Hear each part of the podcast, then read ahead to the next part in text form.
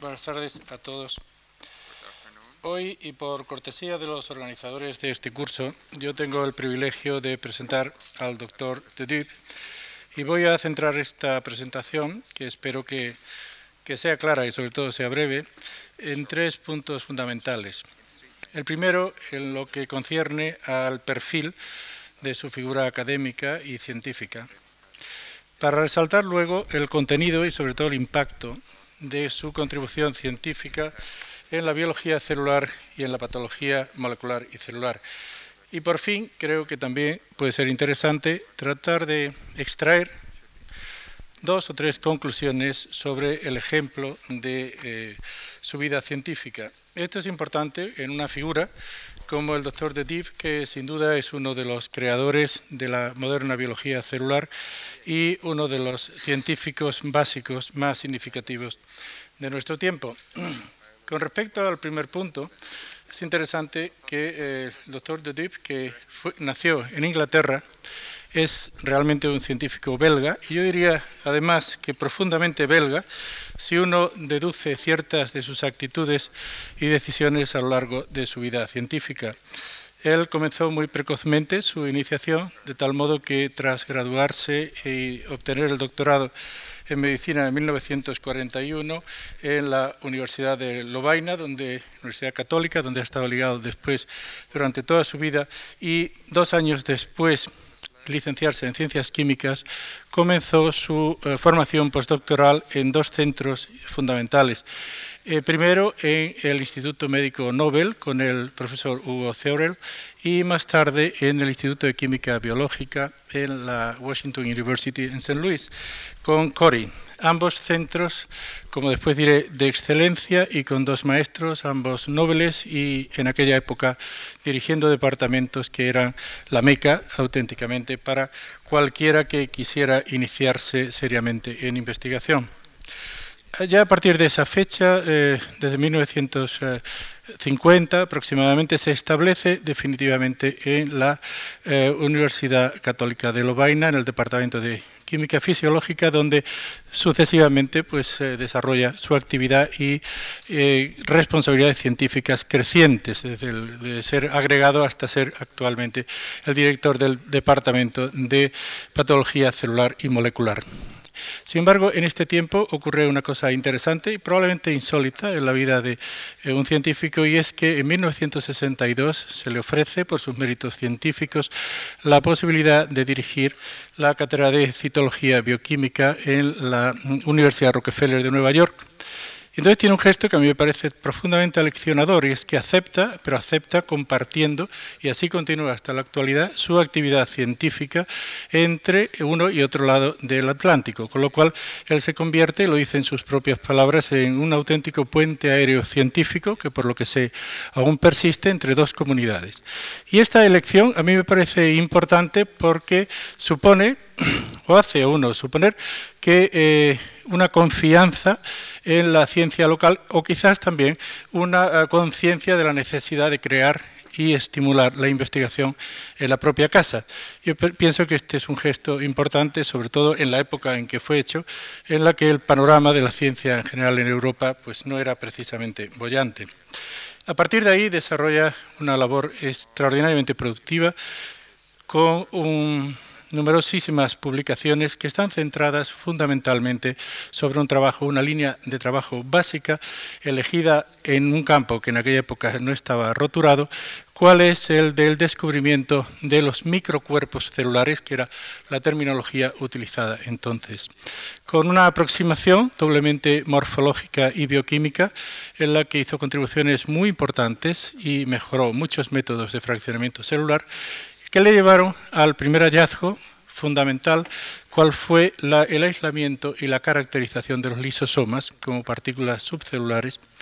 Eh, lisosomas cuyo nombre realmente va indeleblemente unido en la eh, historia de la biología al nombre de, de y mm, eh, con sus colaboradores a partir de un hallazgo un tanto ocasional, y esto es importante referirlo porque hasta cierto punto descubre su perspicacia como científico, eh, en el hecho de que los primeros indicios que tuvo de la presencia del lisosoma fue cuando en el curso de un fraccionamiento celular encontró que una determinada actividad enzimática, la fosfatasa ácida, se eh, separaba en una fracción que no correspondía a ninguna de las dos clásicas. Y con este vestigio, siguiendo esta huella, llegó a identificar estas partículas morfológicamente tan heterogéneas unos años después. Y a partir de ahí realmente se abre un campo extraordinario de creación en el cual pues, se va explorando y descubriendo una enorme cantidad de nuevos orgánulos con funciones fundamentales en la célula, desde descubrir el papel de los lisosomas en la función digestiva hasta nuevas partículas como los perisosomas capaces de crear vías alternativas de utilización de energía en células eucariotas en distintas escalas de filogenéticas, desde plántulas hasta tripanosomas, por ejemplo. Pues bien, todo este eh, desarrollo eh, naturalmente tuvo un reconocimiento universal pronto, de tal manera que el doctor de Diep fue eh, requerido como asesor científico de muchas instituciones nacionales e internacionales, algunas tan prestigiosas como el NIH, el Instituto Max Planck o la Organización Mundial de la Salud, siempre en el campo de la biología celular. Ha sido profesor, visitante de muchísimas universidades y su mérito naturalmente fue reconocido cuando se le otorgó en 1974 el Premio Nobel de Medicina y Fisiología. Pero antes y después de este premio, su actividad ha sido realmente ininterrumpida, que es un hecho constante en su carrera. Ha recibido otros galardones, entre ellos algunos de importancia y español uno, el de la Fundación Jiménez Díaz, cuya uh, lección conmemorativa dictó en el año 1985. El impacto de, que sería el otro punto a analizar, el impacto de la obra de Dedup desborda puramente la aportación al conocimiento básico grande para, inesperadamente, en sus propias palabras, entrar en el terreno de lo práctico, de tal forma que en los últimos años, desde el descubrimiento de los lisosomas, los patólogos han tenido por primera vez aquello que Virchow soñó de tener un sustrato morfológico en el que apoyar la explicación de muchas enfermedades. Enfermedades tan distintas como la artritis reumatoide, como el shock, o ciertas enfermedades genéticas como la mucopolisacaridosis.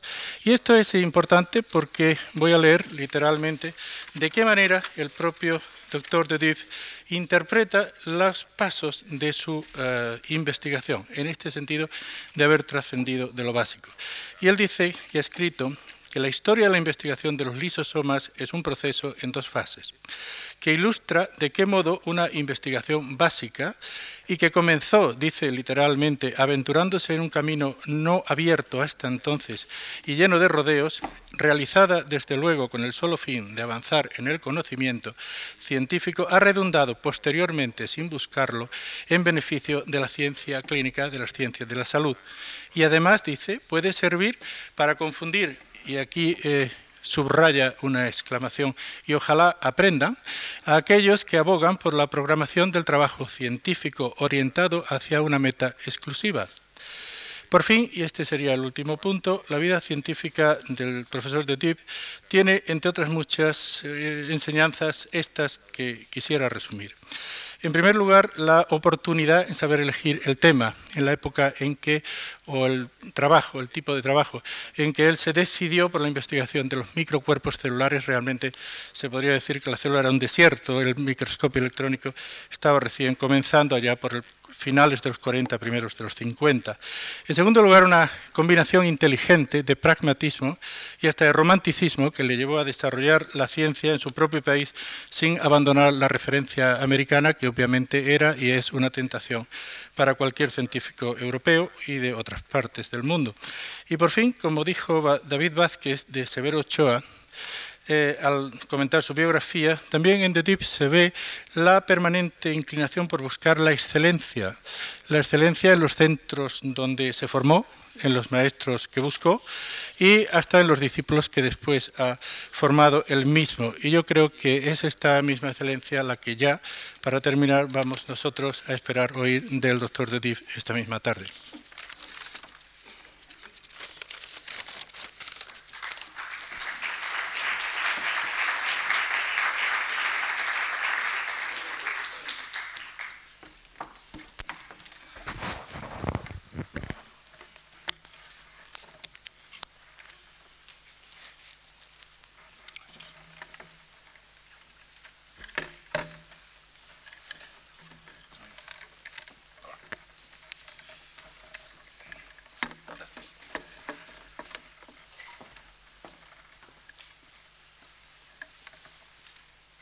Serrano, Profesor Serrano, officers of the Juan March Foundation, Mr. Ambassador, Fundación Juan March, honored colleagues, ladies and gentlemen, damas y caballeros, and friends. y amigos. It's a great pleasure and a great Auténtica satisfacción privilege y un auténtico privilegio for me to address this distinguished poder audience in a this esta beautiful, audiencia beautiful building. en este edificio. I'm particularly pleased and honored to be today the guest of the Juan March Foundation, this center of excellence in the pursuit of all cultural activities. And I'm particularly pleased that science is considered on the same level with art, music, and literature as an important part of humanistic culture.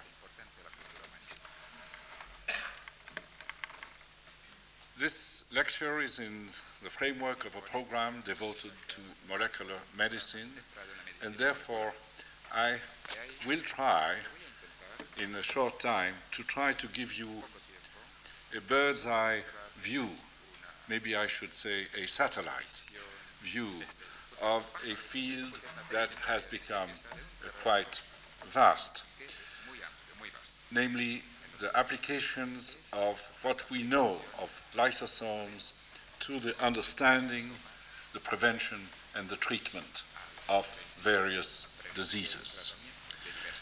I will try to devote as much of my time to the medical and the therapeutic aspects of my topic, and will therefore give a very brief introduction.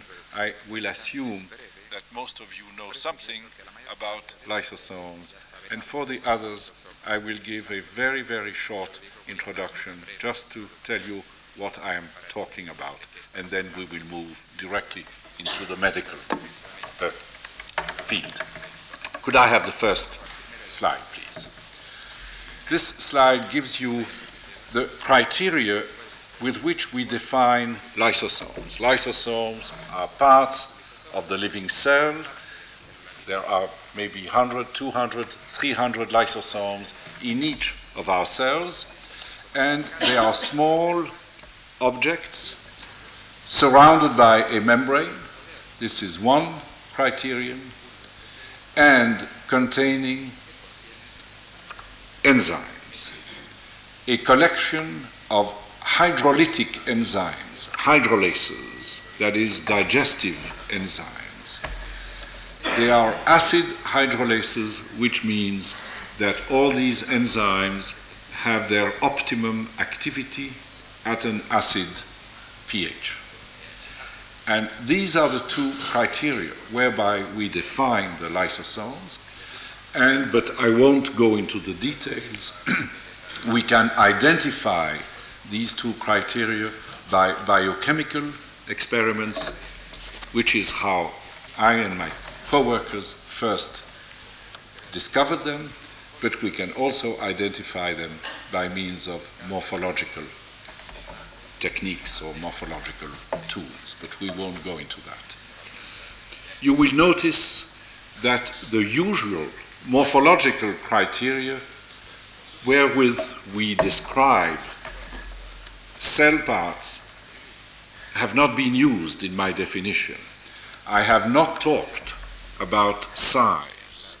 I have not talked about shape. I have not talked about internal structure. The reason for this is simple. Lysosomes come in all sizes. There are very small ones and very big lysosomes. They have all sorts of shapes and they have very, very heterogeneous, polymorphic internal structures. In fact, this polymorphism has almost become an identification criterion in itself. Whenever an electron microscopist sees a structure in the cell that is surrounded by a membrane and has a messy, messy, dirty looking inside, he knows he's looking at a lysosome.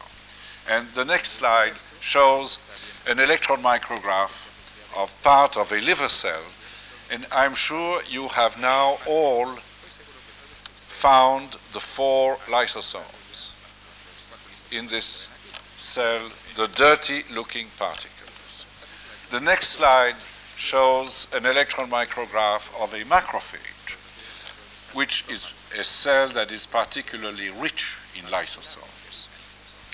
And here, except for the nucleus, which is here, every structure that you see in the cytoplasm here is a lysosome. There may be a hundred in this section. And you can see how very different their shapes, their sizes, and their internal structures are.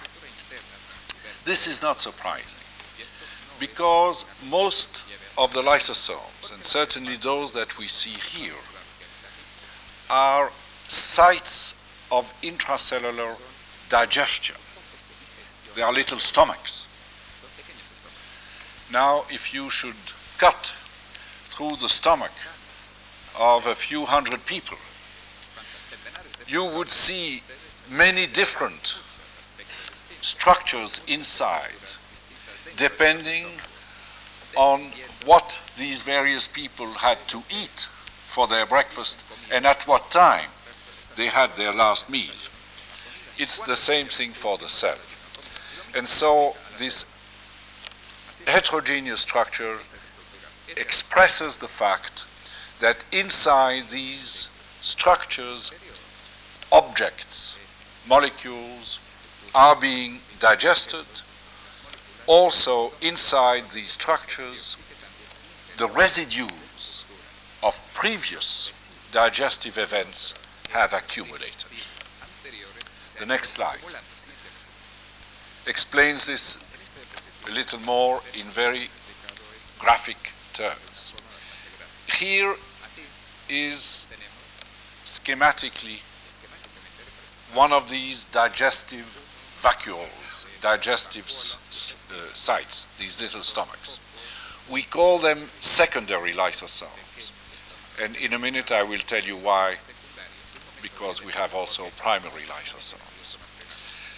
And this slide summarizes the origin of the materials that are digested inside the lysosomes and also summarizes the mechanisms whereby these materials get inside. We distinguish heterophagy and autophagy, the eating of non-self, the eating of self, which means that the materials that are digested inside these little stomachs may come from outside the cell, this is outside the cell, or from inside the cell. The materials that come from outside the cell are engulfed, they are taken in by a mechanism that we call endocytosis, which stands for phagocytosis or pinocytosis or any other form of this basic mechanism whereby the membrane of the cell, the plasma membrane, invaginates around a small portion of the outside world. This portion may just contain a small droplet of fluid with molecules inside, or it may be a, a bigger object, let's say a virus, or maybe a very much larger, larger object, such as a bacterium, a microbe. But in all these cases, the mechanism is the same. This invagination forms and finally splits off the membrane, detaches from the membrane to give rise to these little vacuoles, pinocytic, endocytic vacuoles. And then, after some compli- complications that I will not go into, they fuse with a lysosome.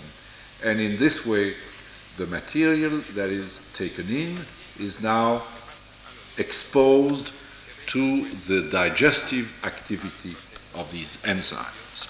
Because that is the characteristic of lysosomes, They contain enzymes that digest proteins, nucleic acids, polysaccharides, oligosaccharides, phospholipids, neutral lipids, all the major constituents of living cells can be, can be uh, digested inside lysosomes just as they can be digested inside our stomach.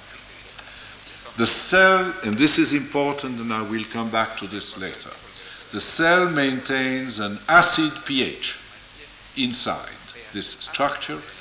There are small machines that we call proton pumps, active transport mechanisms that pump protons inside to keep the pH around 4.5 to 5 inside these structures to give a pH that provides the enzymes with the medium in which they perform their activity most efficiently. So that is how very schematically materials from the outside get inside the lysosomes and are digested. One additional point that is not shown on this slide but is very important is that this is not just a random process of uptake.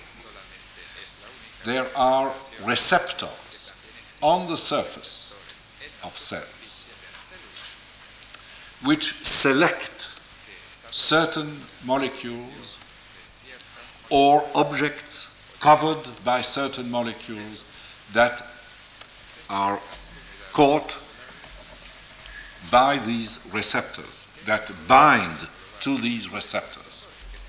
And the important point is that different cell types have different kinds of receptors, so that each cell more or less selects its own menu from the environment by using different receptors which catch different kinds of molecules, different kinds of objects from the environment to be digested in the lysosomes. Autophagy is a mechanism whereby cell components, for instance, this blue mitochondrion, are segregated inside the lysosomes and broken down. Now, to achieve, to accomplish this mechanism of digestion, you need enzymes, and these enzymes are manufactured like secretory proteins by the rough endoplasmic reticulum, by ribosomes bound to the rough endoplasmic reticulum. They go through the Golgi uh, mechanism uh, system, and there, by a special, very interesting mechanism, which I don't have the time to go into, they are transported to the lysosomes. And these little vesicles that detach from the Golgi and bring newly made enzymes to the lysosomes, the red stuff, are called primary lysosomes, virgin lysosomes. They are they have a membrane, they contain the enzymes, but they have not yet been involved in digestion. Usually these are very small vesicles that you can hardly see.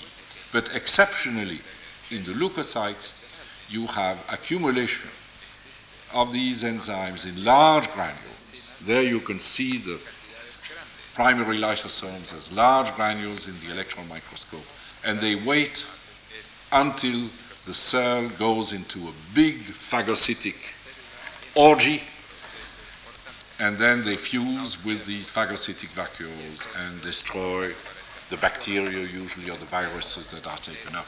This is a big, an important mechanism of defense. Next slide just shows a, this is a polymorph, it's a white blood cell, a polymorph for neutrophil, polymorph for nucleoneutrophil, and uh, the dark granules are the primary lysosomes in these uh, cells. Now, very briefly, two slides. Next slide, please. Summarizing some of the physiological functions. Now, I could give you a five hour lecture on these functions because the lysosomes have a sort of general urfunction, uh, uh, an original function which was in nutrition, all very uh, simple uh, organisms, protozoa, feed that way, and their lysosomes are really their digestive system. But we don't feed in this way anymore, and so in our organs, the lysosomes have become adapted to participation in many different functions. And I have just listed a few on this slide catabolism of plasma protein, immune defense, uh, cleaning of the lung alveoli, destruction of all the blood cells, red blood cells, digestion of protein that is reabsorbed in the kidney, the last step in the manufacturing of thyroid hormone, the destruction of hormones after they have exerted their effects, the remodeling of bone and cartilage and many other functions. We don't have time to go into that. The next slide summarizes some of the effects of auto, the functions of autophagy. The main, again, original function is nutrition during starvation. When cells are deprived of nutrients, they can survive by eating little bits of their own substance, which they internalize by autophagy inside their lysosomes. So this is the main function, and in fact, it still is used by our cells. I will show you an example in a moment. But in addition to this main nutritional function, the autophagic function of lysosomes is involved in many important developmental processes. Because if you destroy parts of the cell, say ribosomes, mitochondria, pieces of membrane, God knows what, if you destroy them, you can replace them by the same objects, the same molecules. And there you have turnover, you have renewal, rejuvenation. But you can also destroy what you have, uh, you can also replace what you have destroyed by something else. And this allows the cell to adapt, to differentiate, to change, and eventually even to die if this is part of the genetic program. The next slide will show an example of autophagy. This is an electron micrograph of a uh, part of a liver cell of an animal that was injected with glucagon. And glucagon is a hormone that stimulates autophagy.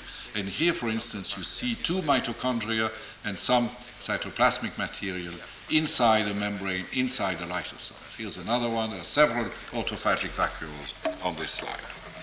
So much for the physiology. Is this necessary, this uh, light? I, because I think it. You don't want to see me. You want to see the. Uh, you want to see the, the, the, the, pictures, and I think this interferes a little with, with, with the pictures. All right. Now we go on to pathology. The next slide. As you all know, we suffer or we can suffer, we are victims occasionally of a number of different digestive diseases. We can suffer from indigestion if we had uh, too much to eat. We can suffer from dyspepsia. We can suffer from constipation, diarrhea, vomiting, God knows what. The digestive pathology of the human organism is quite uh, important. But the digestive pathology of living cells is much more important. And in fact, we now know that cells can suffer from many digestive diseases, lysosomal pathology, if you like, and that these digestive diseases of our cells are behind many, many different human diseases. So the cellular basis of many human diseases is some sort of cellular indigestion or other kind of pathology. And in this slide, which you have had the time to read, I have summarized what I call the three great syndromes of lysosomal pathology. Three things can happen. And we will start from the bottom because that is how I'm going to illustrate these. The first problem that can happen is intracellular discharge. Now, you remember we defined the lysosomes by two criteria. One was a membrane, and the other the enzymes and the acid inside. And we know that everything that gets inside is broken down. So these enzymes are very active. They can destroy bacteria, membranes, nucleic acids, proteins, large structures, mitochondria, ribosomes. And the only thing that protects the cell, the rest of the cell, against this destruction is the membrane. Just like the lining of our stomach is the only protection our body has against destruction by the, the, the, stomach juice. And we know that if we have an ulcer, if we have a perforation of the stomach, then the stomach juice diffuses into the, the, the peritoneal cavity and causes tremendous destructions and can even kill. The same thing in the cell. If something happens to this membrane, the juice, the acid, and the enzymes will diffuse out of the lysosomes and damage the cell, and they may even kill the cell. So that's the first perforation of the cell stomach, first syndrome. Second, extracellular discharge. You might say this is some sort of vomiting. That is, the contents of the lysosomes are discharged outside the cell. Now, if they are discharged in the blood, it doesn't really matter because they are rapidly taken away, they are diluted, they cannot do any harm.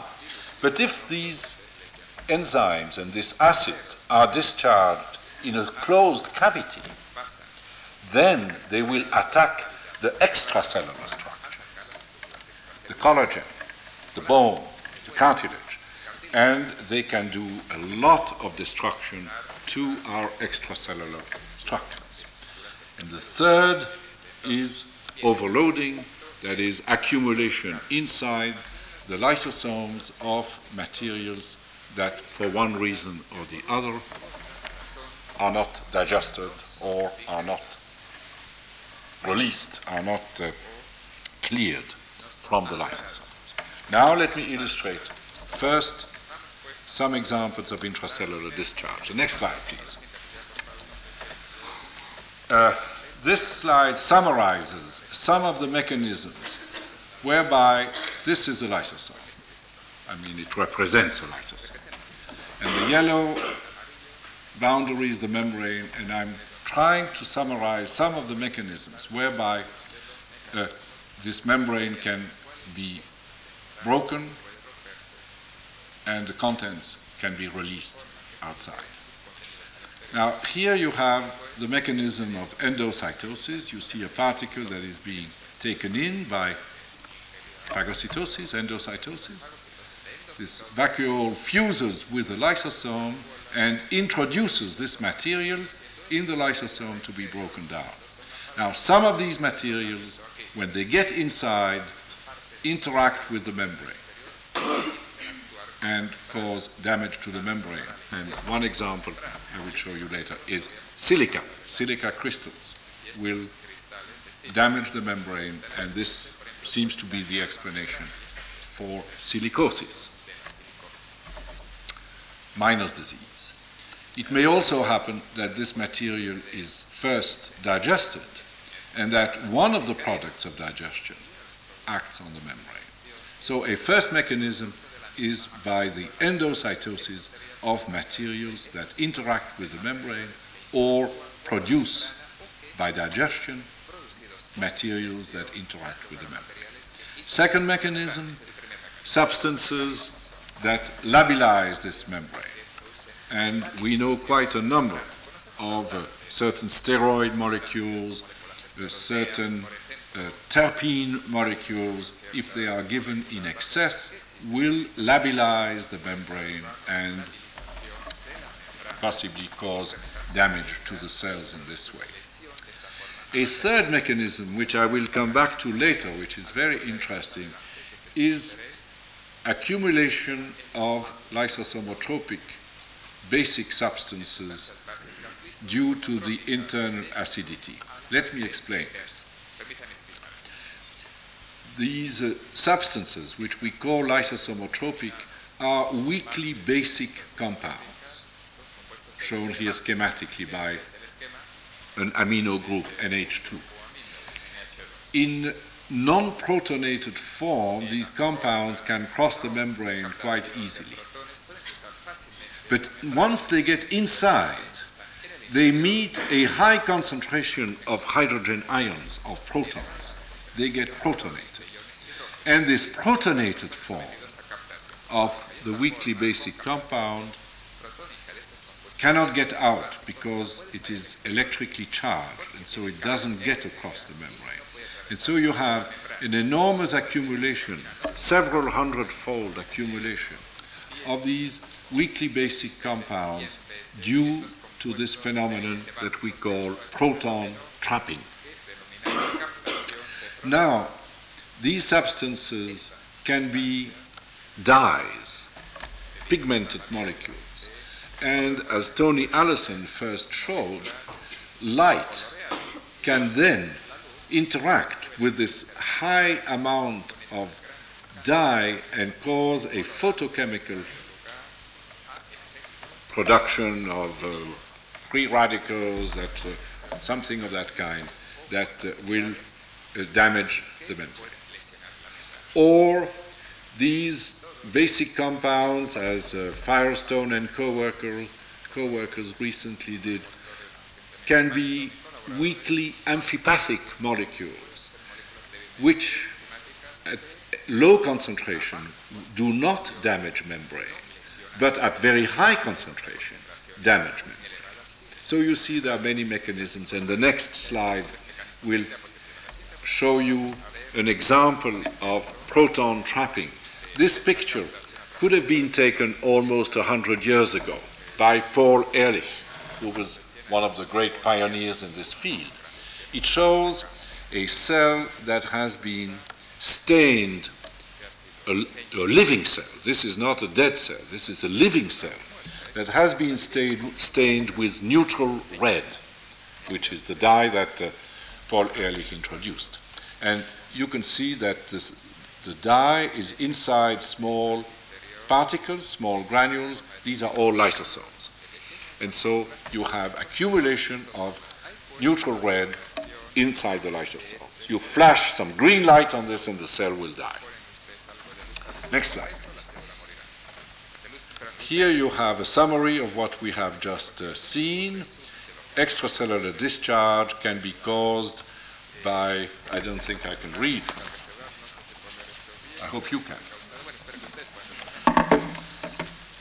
Maybe you, I should know this slide by heart, you know, but uh,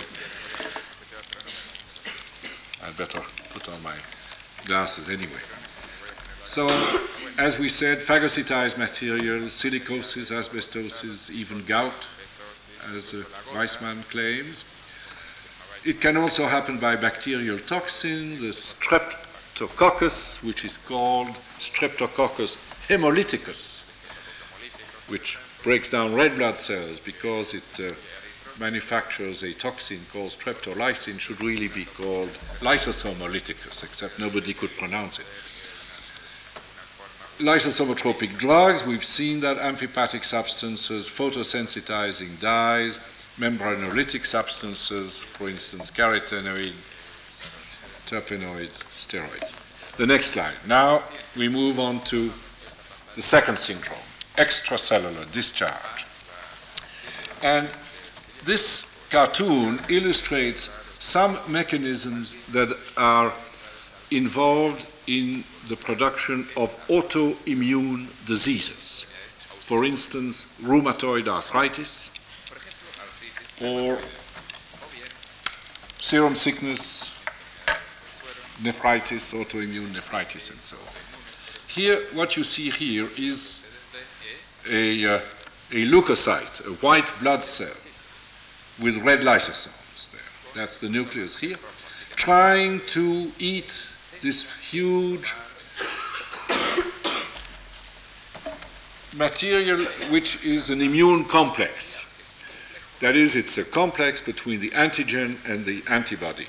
So it's an autoimmune complex which is carried by the bloodstream or accumulates in certain tissues in, in, in, in the lining of, uh, of certain uh, of, uh, of joints, for instance.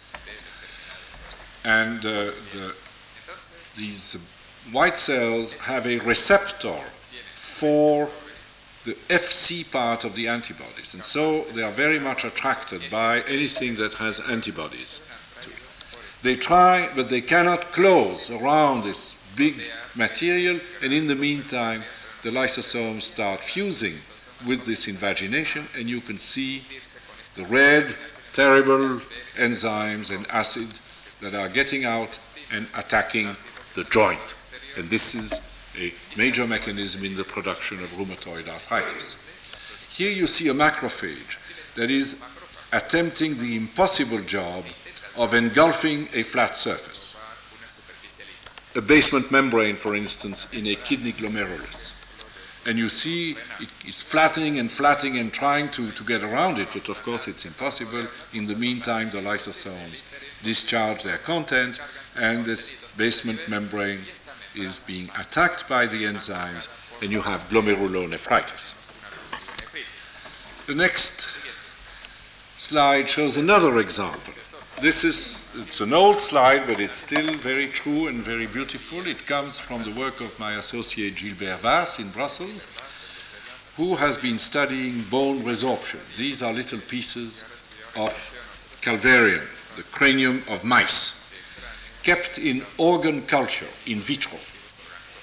And you can see on the left that they remain quite normal even after 10 days.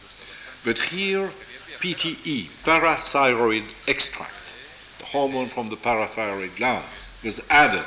And this hormone stimulates bone resorption. And you can see holes that are being formed inside this uh, bone, big holes. This holes, these holes are due to the acid and to the enzymes that are discharged by the lysosomes of the osteoclasts under the influence of this excess of parathyroid hormone. A normal amount of hormone would cause normal bone remodeling by this mechanism. An excess, as you have in von Recklinghausen disease, will cause these injuries, and finally you get fractures of the bone, quite characteristic of this uh, disease. Next slide.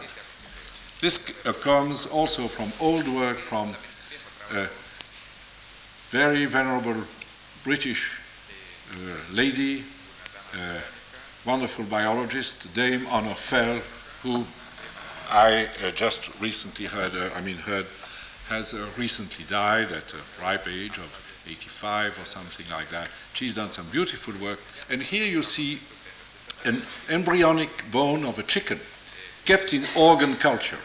And you see this bone looks beautiful. It has been there for many days and it's uh, perfect.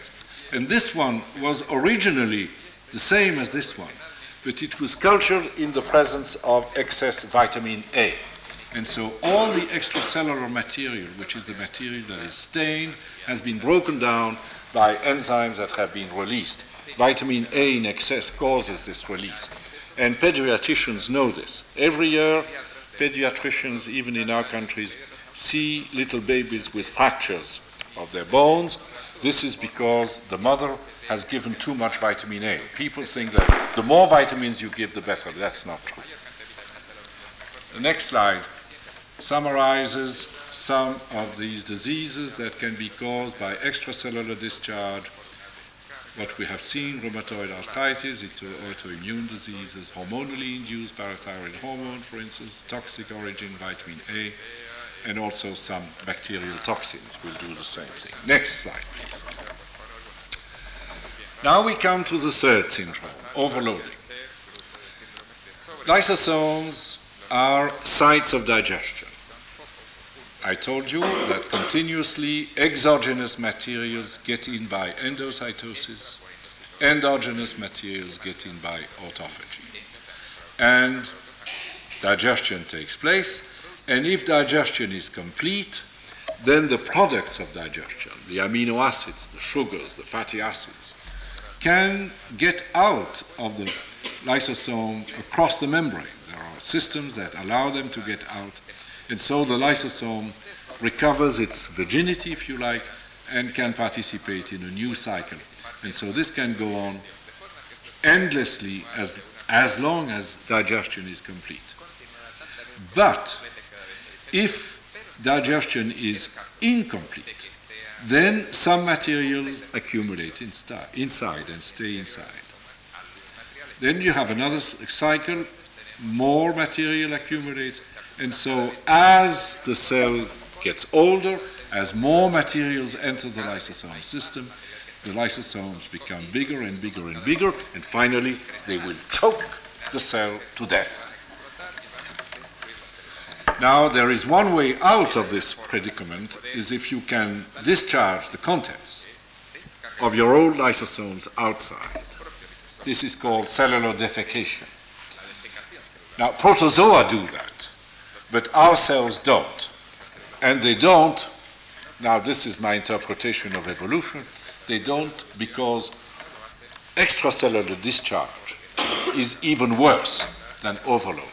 And of course, if the cells should discharge their contents outside, the contents of their lysosomes, they would do so inside the body and not in the outside. All right, let us look at the, first, the next slide, please. Shows this is a historical picture. It was obtained in 1964 by my colleagues in Brussels, uh, Pierre Baudhuin and uh, Géry Hers, who were studying a glycogen storage disease. This is a genetic deficiency of which there are many, which is characterized by the accumulation of glycogen. And Hers in 1963 found that the biochemical deficiency in this disease is the deficiency of an enzyme which digests glycogen. And this enzyme is a lysosomal enzyme. And so came to the conclusion that these cells accumulate glycogen because they lack in their lysosomes the enzyme that is needed to digest the glycogen. But the corollary, that's a difficult word to pronounce, the corollary of this uh, theory was that the glycogen should be inside the lysosomes. And this is what you see two big lysosomes filled with this, this dark material, this glycogen. And so the first genetic storage disease, next slide, was explained for the, for the first time. A genetic storage disease was explained. It was Pompe's disease. Glycogen accumulates in the lysosomes because the enzyme needed, alpha glucosidase, for its digestion is deficient. These diseases were known, here are some, but there are many others. You, they were known by the names of the physicians who described them. Dr. Gaucher, Dr. Hurler, Dr. Tay, and Dr. Sachs, Dr. Niemann, and Dr. Pick, and so on. They gave their names to the disease. They were able, or some people later on were able to characterize chemically the material that is stored in the tissues of these uh, young babies. These diseases are, are often fatal at an early age, as you know. They cause mental defects. They are very distressing diseases for the children and also for the parents. And now we understand them all. In each case, it is a different enzyme that is missing in the lysosomes. As a result of this deficiency, a different group of substrates accumulates. in the lysosome. The next slide shows another example. Here you have the lysosomes filled with fat because the enzyme needed for digesting fat, lipid, uh, triglycerides is deficient. It's called Wolman's disease, and these holes are really lysosomes that uh, were filled with fat, but the fat was extracted when the cells were fixed and treated. Next slide shows something very similar. It looks the same, but this is a cell from an artery of the aorta of a rabbit fed a lot of cholesterol and who became very atherosclerotic. So here we have arteriosclerosis. And in fact, what we have here in the lysosomes, you see crystals even, long crystals, needles. Here's another one. These are crystals of cholesterol. And uh, what happened in this case was that these cells were given a lot of cholesterol ester to eat because the rabbit was fed a lot of this material and they digested this, the esters okay in their lysosomes, but they could not get rid of the cholesterol. And so they became filled with cholesterol, an excess of a digestion product. The next slide. This is a different kind of storage disease. Uh, here you have lysosomes that are filled with phospholipids, undigested phospholipids. This is not a genetic disease. This is a toxic disease. It is due to the administration of an antibiotic, which is called gentamicin, and is used clinically. And uh, physicians know that if they use too much gentamicin, they give too much of this uh, drug to their uh, patients, the patients develop kidney trouble, kidney disease because gentamicin is nephrotoxic. It is nephrotoxic because it accumulates in the lysosomes and inhibits the digestion of phospholipid and causes a storage disease in the lysosomes. This is the work of my Belgian co-worker, Paul Tulkens. Next slide. That's a slide that I don't like to show at all. This comes from a nerve ganglion or from the brain, it would be the same in the brain, it's more dramatic if it's the brain, of a two year old mouse. Now, two years in a ma- for a mouse is very old. And what you see here is the en- enormous accumulation of very nasty, dirty residues inside the lysosomes, enormous overloading of the lysosomes that goes on with age. This material is called lipofuscin, age pigment. And this is unfortunately what is going on in all our brains and continues linearly with age. So when you get to my age and you see a picture like that, you're not very happy. Next slide, please. Here you can see some of these mechanisms that have been summarized. You, you have overloading of lysosomes if you if the cell receives indigestible materials. I did not mention in, but uh, physicians have caused severe disease and, and, sometimes even the death of their patients by giving them macromolecules, dextran, polyvidin, pyrrolidone, as plasma expanders that accumulated in the lysosomes that could not be digested. Endogenous, we've just seen it, lipofuscin in the aging brain. We have congenital enzyme deficiencies, all the, the various uh, storage diseases, acquired enzyme deficiencies. I will mention chloroquine a little later. We've seen an example with gentamicin antibodies I don't have the time to tell you about. Excess of digestible substrates, even materials that can be digested, if they are given in excess, can cause a, a, a, storage problem, an overloading problem. And this is particularly true in the nephrotic kidney, where you have a massive uh, amount of proteins filtering through the kidney glomeruli, being reabsorbed by the tubules and accumulating inside the lysosomes uh, because they cannot be digested as fast as they come in. These uh, lysosomes were described more than 100 years ago by pathologists under the name of hyaline droplets. And here you have excess of a digestion product, for instance, cholesterol in atheroma. Um, I said I was not going to speak more than one hour, but there was an introduction. So it's not, I still have 10 minutes. All right? Thank you. All right, because now in the last part of this lecture, I would like to illustrate some applications of the lysosome concept to therapeutics. The next slide.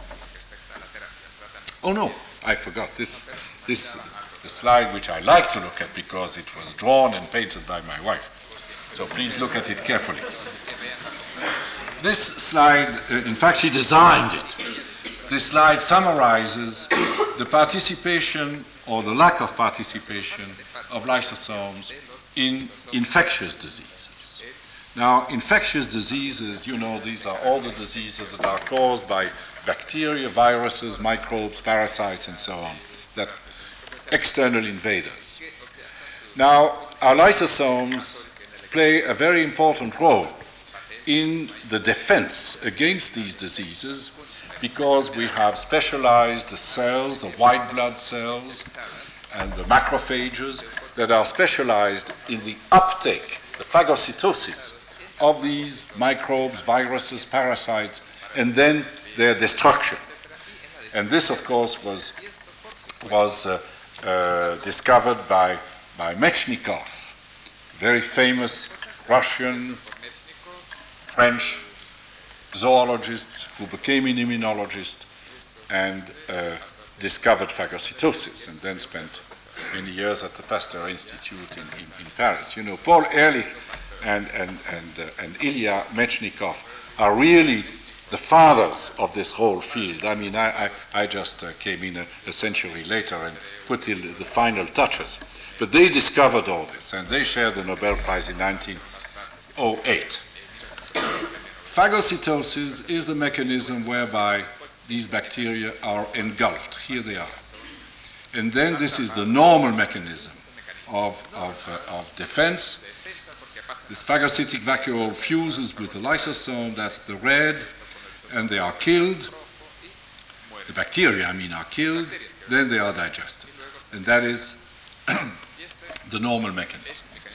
Well, bacteria, if they win in this fight and launch an infectious disease, it is because they manage to inhibit some step in this normal mechanism or to escape from it or possibly to take revenge afterwards. Okay.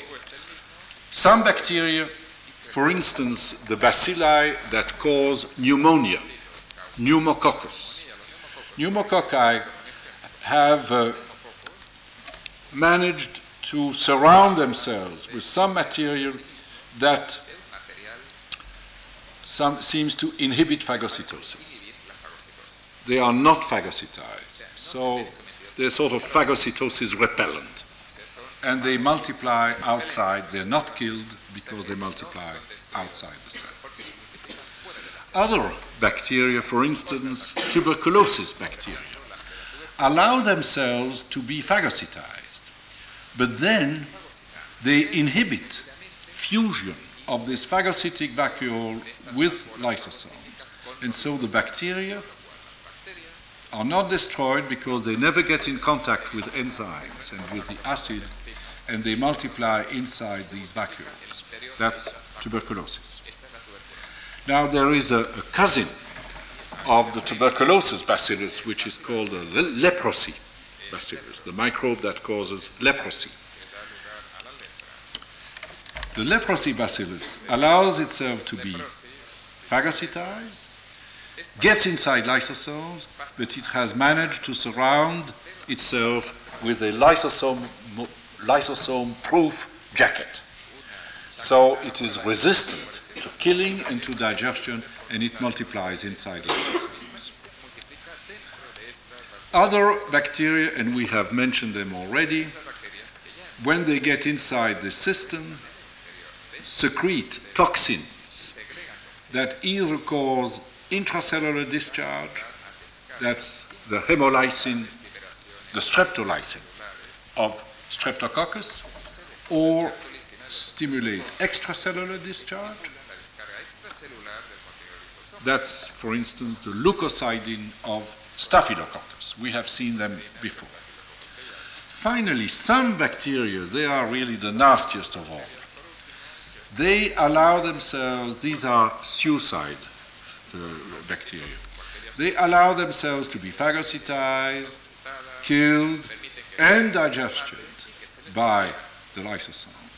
But then one of the products of digestion is an extremely toxic material called detox, endotoxin, gets into the bloodstream and can even kill the patient.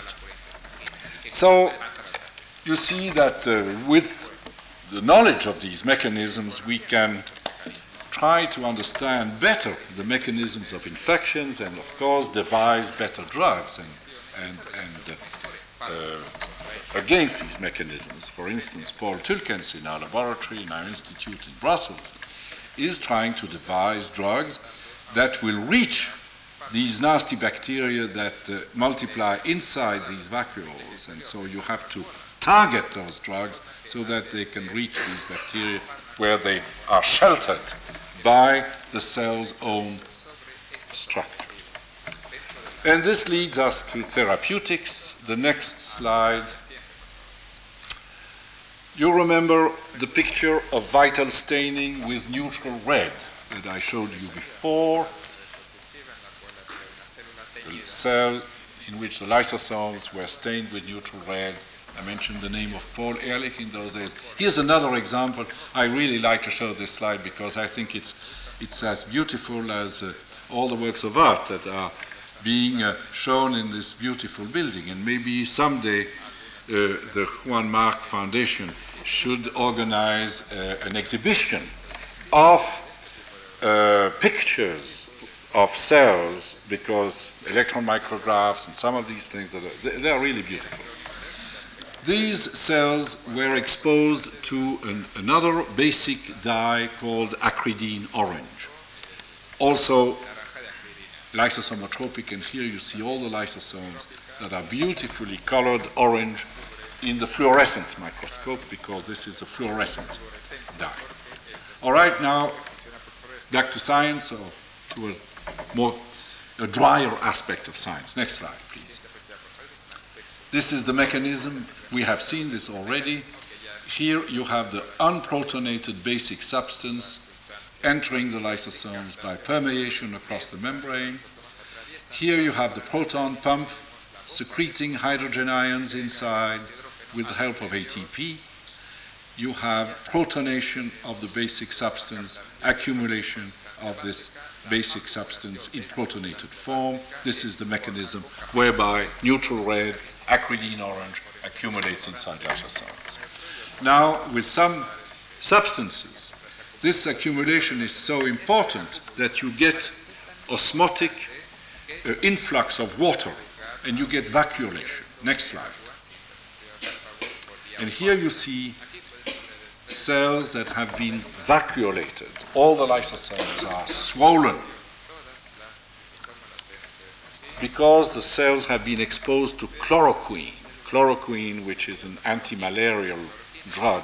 And chloroquine is one of the most powerful lysosomotropic agents. It accumulates almost a thousandfold inside lysosomes and causes this vacuolation. But not only vacuolation, the next slide shows that it inhibits lysosomal digestion completely. What you see here as a function of time is the rate of digestion of, doesn't really matter what, but this happens to be bacteria that had been phagocytized, eaten by macrophage. The bacterium were labeled with radioactive isotopes, and so it was possible to detect the products of digestion. The cells were, if the cells are exposed to chloroquine, complete inhibition.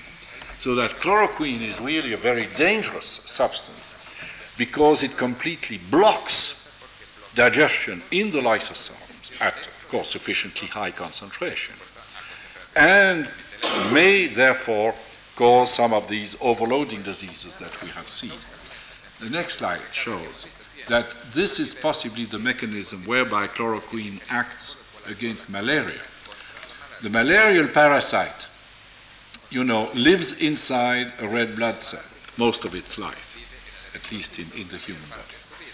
And uh, this is a, a magnification of this, and you can see that the main nutrient, the main foodstuff of the parasite is hemoglobin.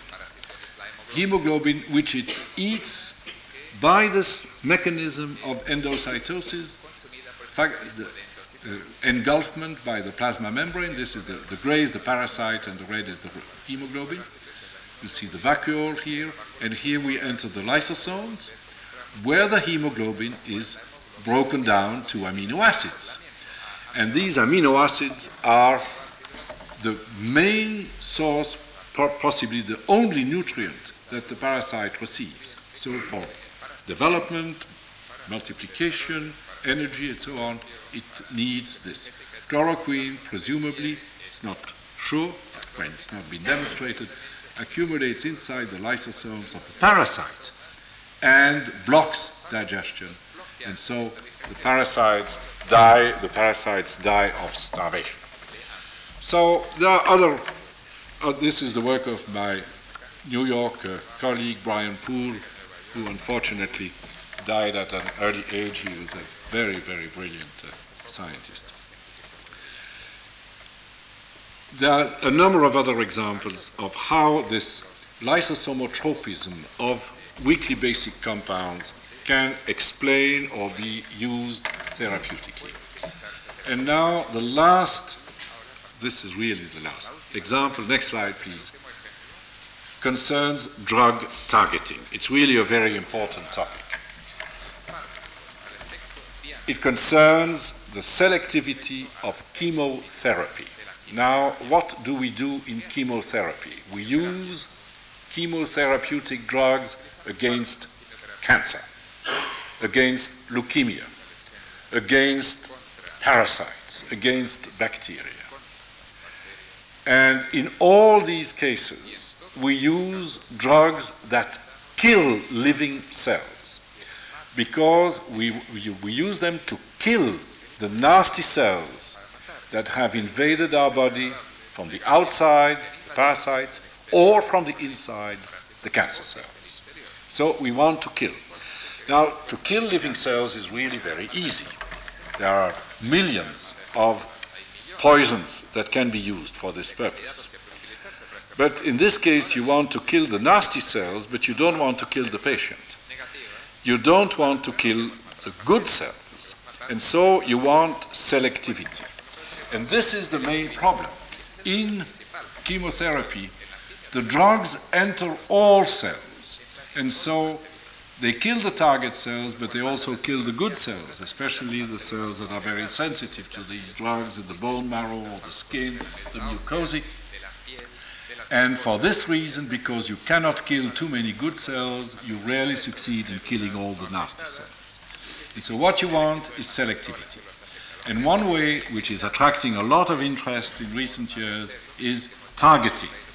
Targeting the drug, that is, attaching the drug to some homing device, to some molecule that will send the drug preferentially, selectively into the target cell and not into the cells that you want to protect. Now, remember the receptors. In the beginning of the lecture, I told you that cells have receptors on their surface that recognize certain molecules which they take in preferentially. I told you the receptors are different on different cells. And there are even differences between cancer cells and normal cells. And so, if you attach the drug to a substance that is recognized by a receptor present on the target but absent or present in small amounts on the cells you wish to protect, then you are in business. No, you're not yet in business. You have attached the drug, but now you have to detach it later. You have to, once you get the drug carrier complex inside the cell, you have to release the drug from the carrier. This is shown here. You see here the drug is surrounded by some, something that is supposed to act as a targeting device, selective uptake by the target cell but not by the normal cells. And now you see we enter the lysosomes by the usual mechanism of endocytosis followed by fusion. Here we are in the lysosomes. Remember, we have acid, we have some 50 or more enzymes that can split all sorts of different chemical bonds. So all we have to do is to attach the drug to the carrier by a bond that is split inside the lysosomes, and the drug is released and can work. The next slide shows this more clearly. This is what we want to achieve.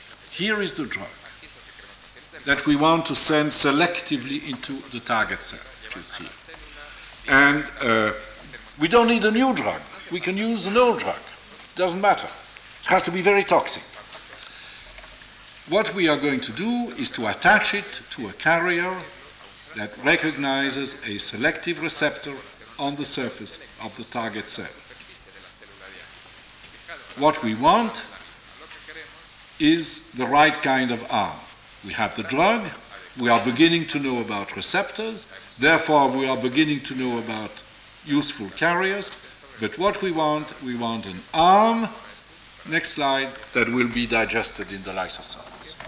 And this is what my colleague André Trouet in Brussels has been doing for a number of years now. It's difficult work, but here you have, for instance, a piece of a protein carrier. Here is your drug. This case, it was primaquine because this can also be used against malaria. The principle is the same. And here you have a lysine residue for the chemists in the audience, which is bound to a succinyl residue.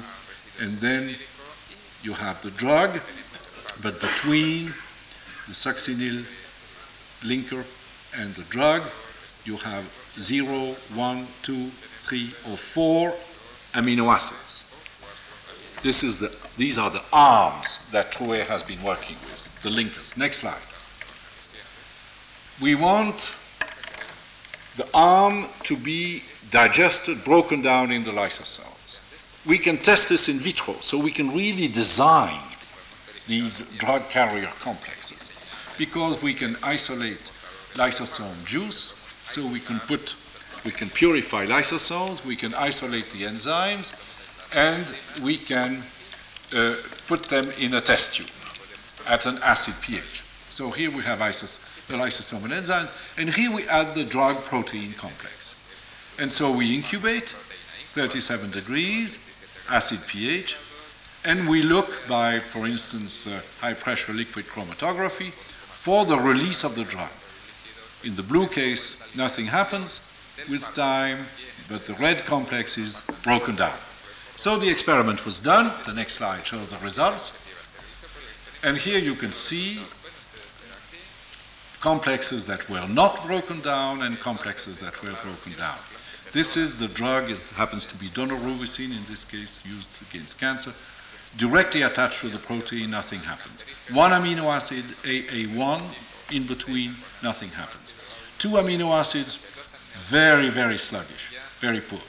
But suddenly you add three amino acids, and especially four AA4, and now you have release of 70% of the drug in a few hours' time. So now we test these complexes in vivo. Next slide shows the test. This is an experimental leukemia which is called LL10 in mice, and uh, these are leukemic cells which are continuously kept in mice. You inoculate them to mice, and a week later the mice is almost dead, and you have to take the cells again and inoculate them. And these are kept in vivo this way. But you can use these mice to, to uh, test for chemotherapeutic effect. You inoculate the, the, the, the cells to control mice. On day 10, you will see the result, they're all dead. But if you give them a drug, and if the drug is, eff- is effective, then they will live longer. Next slide shows survival curves. 100% survival here, time in days here. The white uh, broken, the, the broken lines here show the survival of control animals inoculated on day zero with leukemic cells and untreated. You see, between day 9 and day 10, they're all dead. If you give them the maximal amount of daunorubicin that they can tolerate, getting that they can tolerate uh, without being killed by the drug, they survive longer, but eventually, after three weeks, they're all dead. If you give them the daunorubicin protein complex, or the one with one amino acid, or the one with two amino acids, which were not broken down in the lysosomes, you get very little effect. But if you use the complexes with three amino acids, four amino acids, which were broken down in lysosomes, you get 80%, 100% cure. So this result is, of course, very encouraging because it uh, suggests that the model is a good one, and in fact, this is already being used uh, experimentally on, on patients. This principle, not exactly the same complexes. The next slide shows just the same thing with malaria. In this case, these were mice that were infected with malaria and had a primary liver infection with malaria. The drug was primaquine. The controls, they all die after one month, inoculated with malarial parasite, treated with the maximum amount of primaquine that they will tolerate, 50% dead, 50% cured. You give them the best primaquine protein complex, 100% cured. So it works in parasitic diseases as well. All right, could I have the next slide, please? This, in conclusion, is what I believe is the first picture of lysosomes in normal and in abnormal cells that was ever drawn. Here you see the normal cells, and here you see the diseased cells. And I'm sure that after the, the end of this lecture, you recognize these swollen lysosomes with some accumulated undigestible material in it. Well, this is one of the woodcuts that illustrated, the next slide illustrated a uh, famous book, Cellular Pathologie, which was written in 1858 or published for the first time in 1858. This is the second edition or the third edition by Rudolf Virchow, which is one of the founders. I have the lights, please. One of the founders of uh, pathology, of the cellular theory, of the cell theory, and uh, a, a, very great man. And Virchow, already in 1958, that was uh, 20 years after the cell theory was first promulgated by Schleiden and Schwann, 20 years later, he thought that he could explain, or one could explain, the mechanisms of diseases by the pathology of the cells. He was an enthusiast of the cell theory. Well, poor uh, Virchow had only a, a, a, very primitive microscope to try and test his uh, theories, and of course, he did not have the tools to do so.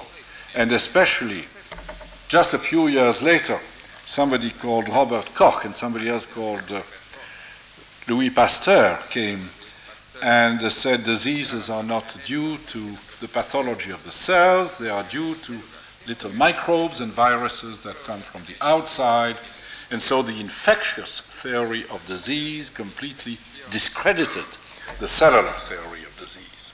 Well, 100 years have passed, and now with the new biology, with the progress that has been made in the last 30 or 40 years in our understanding of the basic mechanisms of cell life, I think we are in a position where we could, or where we can, fulfill Virchow's dream. He was right. Many diseases are due to pathological alterations of cells. And as we understand better the uh, mechanisms that underlie the life of a normal cell and its possible disturbances, we can divide, we can understand better also the mechanisms of many diseases, and we can devise new tools, new drugs or treatments against these diseases.